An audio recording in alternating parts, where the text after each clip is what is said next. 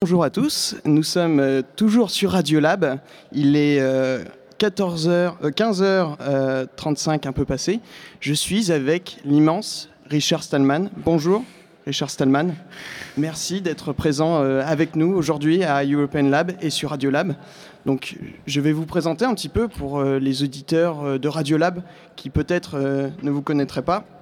Vous êtes un petit peu le pape du logiciel libre je suis le fondateur du mouvement logiciel libre. C'est un mouvement politique, euh, pas une religion. Oui, c'est vrai que la différence est quand même de taille.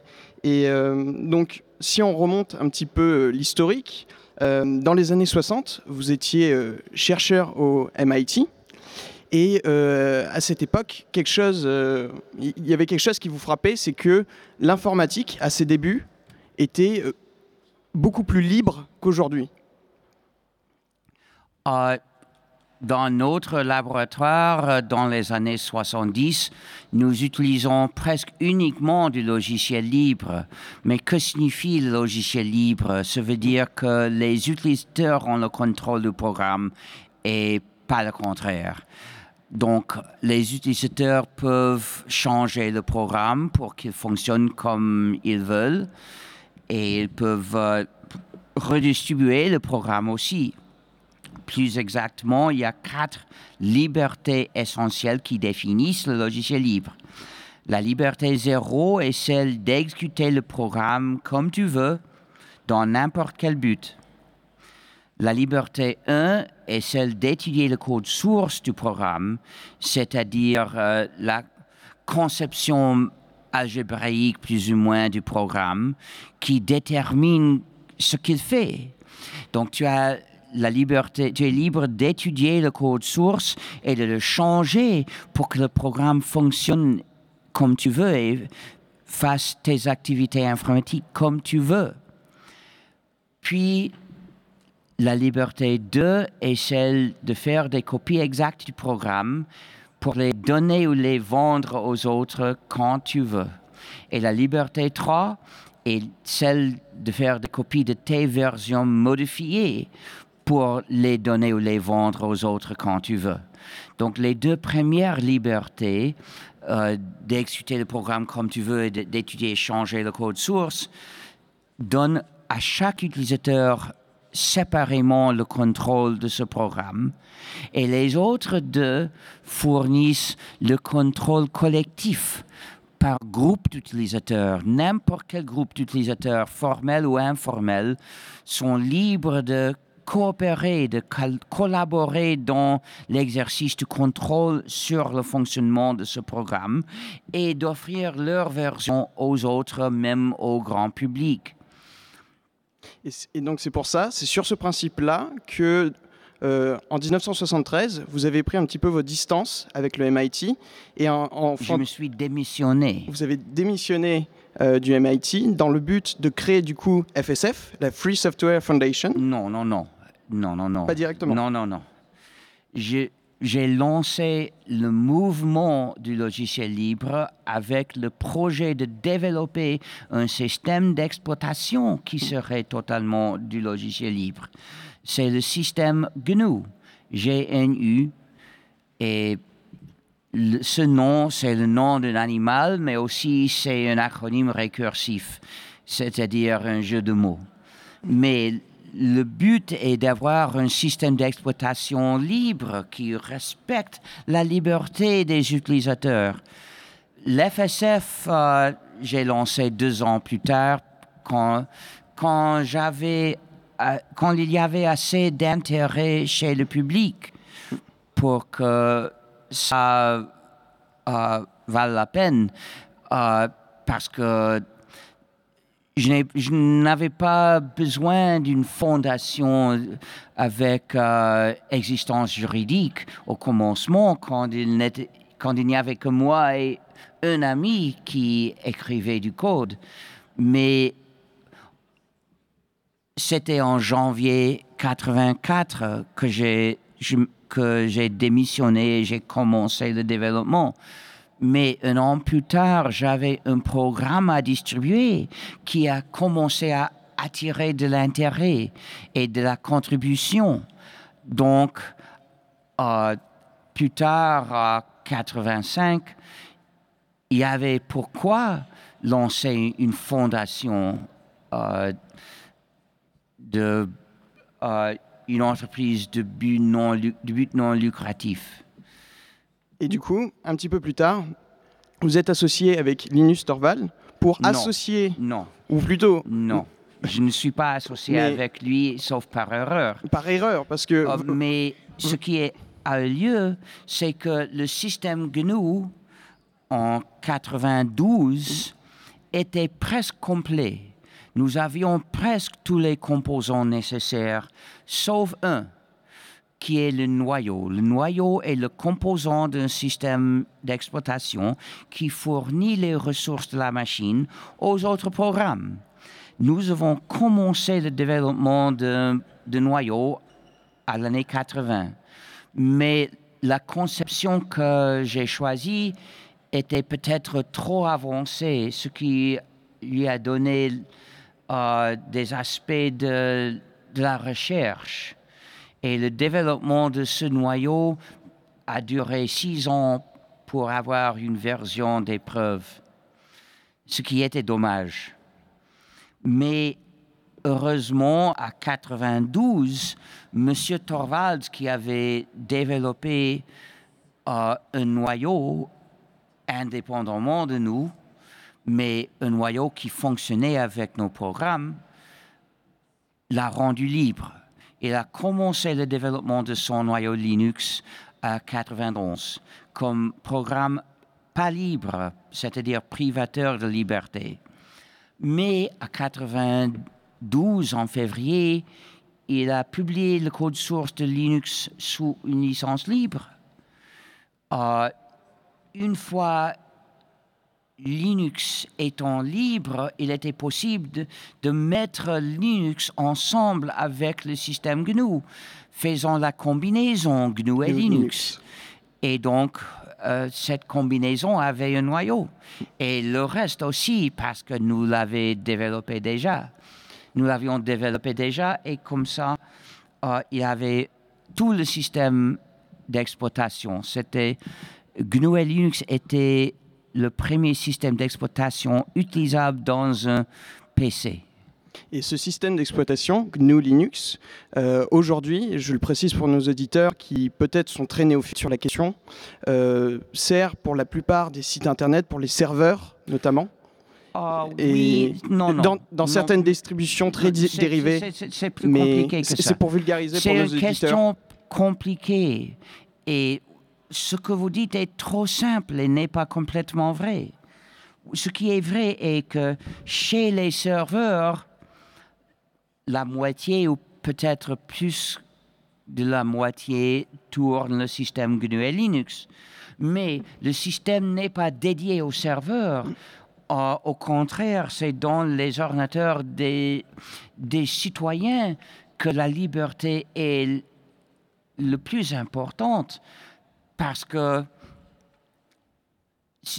Bien sûr, une entreprise mérite le contrôle de son informatique, mais surtout les, les, les humains méritent le contrôle de leur informatique. Donc, il est plus important euh, d'avoir le logiciel libre dans les ordinateurs personnels comme celui-ci. Et dans cet ordinateur-ci, je n'ai que du logiciel libre. Euh, le BIOS, c'est-à-dire le programme de lancement, d'initialisation, est libre. Les drivers sont libres, le système d'exploitation est libre et les applications sont libres. Je refuse d'avoir un programme privateur dans cet ordinateur-ci parce que un programme privateur prive de la liberté. Je valorise la liberté, donc je ne la cède pas. Et justement, sur cette question de liberté, il y a une distinction qui vous tient très à cœur, c'est celle entre logiciel libre et un mouvement, le mouvement open source. Et c'est une distinction qui vous tient très à cœur. Peut-être que vous pouvez revenir. Si, Je si- peux, si je vous mais- demande la différence en quelques mots entre l'open source Oui, oui, et oui, le- votre sais. combat. J'ai du logiciel libre. anticiper la question de la première moitié. Donc j'ai envie de répondre, mais open source n'est pas un mouvement. Voici la différence. Euh, à l'année 98, c'est-à-dire 14 ans après le lancement du mouvement et le commencement du développement du système GNU, quelques-uns qui participaient dans le logiciel libre, euh, utilisateurs ou distributeurs ou développeurs, qui ne voulaient pas présenter la question en termes de la morale, cherchaient une manière de parler de plus ou moins les mêmes programmes et les mêmes pratiques de manière uniquement pratique, sans valeur éthique et surtout sans dénoncer la, euh, un modèle commun de négoce, le logiciel pas libre, comme injuste. Parce que pour eux, c'était d'aller trop loin. Ils n'osaient pas euh, critiquer les entreprises. Donc, ils ont inventé une manière de parler de la même communauté, des mêmes programmes, de, de manière euh, amorale, neutre. Donc, je ne l'utilise pas parce que ceux qui ne valorisent pas la liberté sont toujours en danger de la perdre facilement parce qu'ils ne feront pas des efforts pour la euh, retenir. Donc, pour établir une liberté durable, il faut surtout éduquer les gens à valoriser la liberté. C'est ce que Open source, source cherche à ne pas faire. Donc, je n'appuie jamais Open Source. J'appuie le logiciel libre. D'accord. Et justement, si on essaie de repasser votre combat dans une sphère un petit peu plus culturelle, en ces derniers temps, on parle beaucoup de l'émergence de la culture numérique. Et j'ai envie de vous demander, euh, votre combat, le combat pour les logiciels libres, qui est un combat moral, où se situe-t-il euh, au sein de, cette culture? Est-ce que euh, le fait que les logiciels libres n'ont pas encore réussi à s'imposer c'est pas une histoire de, s'imposer. réussi à libérer, le monde entier. Voilà.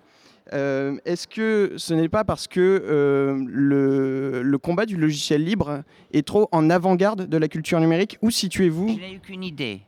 Mais pour moi, cette question n'est pas intéressante. La question intéressante est comment avancer, comment libérer une plus grande partie du monde pas d'analyser l'échec. Pas seulement. Pas une analyse de l'échec, c'est essayer de voir où, où, vous vous situez au sein de cette culture numérique. Je ne sais pas. Et Là, je suis pour la liberté eh ben, et j'explique pourquoi alors, parlons de, vous méritez aussi alors, parlons de votre combat. Euh, dans vos interventions, euh, dans votre vie de conférencier aujourd'hui, euh, votre message principal pour dire, pour, comme vous dites, libérer le, du, de l'emprise privatif, comme vous dites, c'est de parler du logiciel privateur. C'est, vous dites, il faut parler du logiciel libre, il faut parler le libre. Euh, j'aimerais vous demander euh, jusqu'à quel point euh, on pourra faire avancer la cause du logiciel libre uniquement en parlant. Est-ce qu'il ne faut pas plutôt envisager des actions? Bien sûr, mais nous faisons des actions. Mais évidemment, ce sont les programmeurs qui écrivent des programmes libres. Les autres euh, ne peuvent pas les écrire, ils peuvent les utiliser, mais aussi quelles actions peuvent-ils peuvent faire? Ils peuvent parler de la liberté, ils peuvent euh, présenter la question en termes de la morale et pas dans les termes amoraux comme euh, open source. Beaucoup ne font pas la différence entre les deux. Donc, je propose aux gens de, diffuser la conscience de la liberté dans l'informatique en disant logiciel libre. C'est une manière d'agir pour la cause. Mais si vous voulez faire plus de travail, il y a d'autres choses à faire. Regardez gnu.org slash help pour une liste de suggestions de comment nous, aider. Nous aider. D'accord. Et j'aimerais revenir aussi avec vous un petit peu sur, euh, revenir un petit peu aux fondamentaux, revenir sur la distinction entre ce qui est libre et ce qui n'est pas libre. Vous avez évoqué les quatre principes qui font que un logiciel sera libre. donc vous les ou avez n'importe quelle œuvre. Ou n'importe quelle œuvre en général.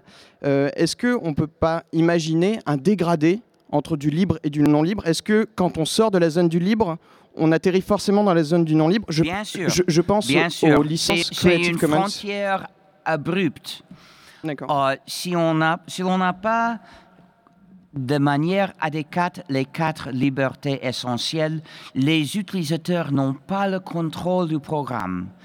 Donc, c'est le programme qui a le contrôle des utilisateurs et le propriétaire du programme qui a le contrôle du programme. Donc, ce programme est un instrument de son pouvoir injuste sur les utilisateurs. Et par exemple, euh, j'aimerais euh, du coup avoir votre avis sur les licences Creative Commons, euh, qui sont des licences qui sont censées garantir, par exemple, l'accès au code. Non, ce n'est pas vrai. Ce n'est pas vrai. Que pensez-vous de ces licences Creative, Commons Creative Commons n'essaie pas de rien, n'essaie de rien garantir. Creative Commons publie des licences pour faciliter que des auteurs ou que des ayants droit publient de manière utilisant, publient des œuvres en utilisant flexiblement leur pouvoir du droit d'auteur. Et ces licences sont utiles.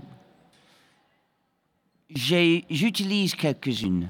Euh, mais il faut noter qu'entre ces licences, deux sont libres et les autres quatre ne sont pas libres. Les deux qui sont libres sont Creative Commons Attribution et Creative Commons Share Alike sont les deux qui sont libres. Les licences avec les limitations non commerciales ou non dérivées ne sont pas libres. Mais euh, Creative Commons ne prétend de défendre aucune liberté pour le public.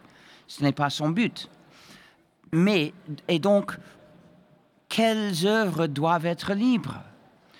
Je crois que toute œuvre dédiée à l'utilisation pratique par des utilisateurs doit être libre parce que ces utilisateurs méritent le contrôle de leurs propres activités qu'ils font avec l'œuvre.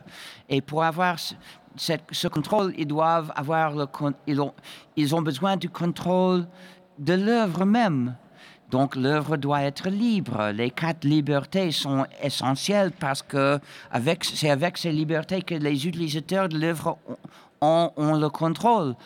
Mais il y a d'autres œuvres, pas pour l'utilisation pratique, comme les œuvres artistiques, ne sont pas faites pour s'utiliser, mais plutôt pour s'apprécier. Il y a aussi les œuvres d'opinion qui se font pour informer les gens, pas pour être utilisées par les gens. Donc, il n'est pas nécessaire, pas pas obligatoire que ces œuvres soient libres. Donc pour les œuvres artistiques, n'importe quelle licence Creative Commons est légitime. D'accord. Aussi pour les, les œuvres d'opinion, de point de vue de témoignage, les, les licences Creative Commons pas libres sont utilisables, sont légitimes dans ces champs-là, mais pas pour les œuvres, par exemple, d'éducation. Les œuvres d'éducation, les livres de texte doivent être libres. Et les programmes, les recettes de cuisine, les modèles des objets utiles pour l'impression 3D, les œuvres de référence sont des œuvres à utiliser, donc doivent être libres. D'accord. Merci beaucoup, euh, Richard Stallman, d'être passé sur euh, le plateau de Radiolab. On se retrouve euh, très rapidement pour euh, un autre sujet. Encore merci. Peut-être vous avez un dernier mot à, oui, à dire Il faut euh, appeler vos sénateurs pour vous opposer à la loi proposée de flicage total en France. D'accord, le message est percé.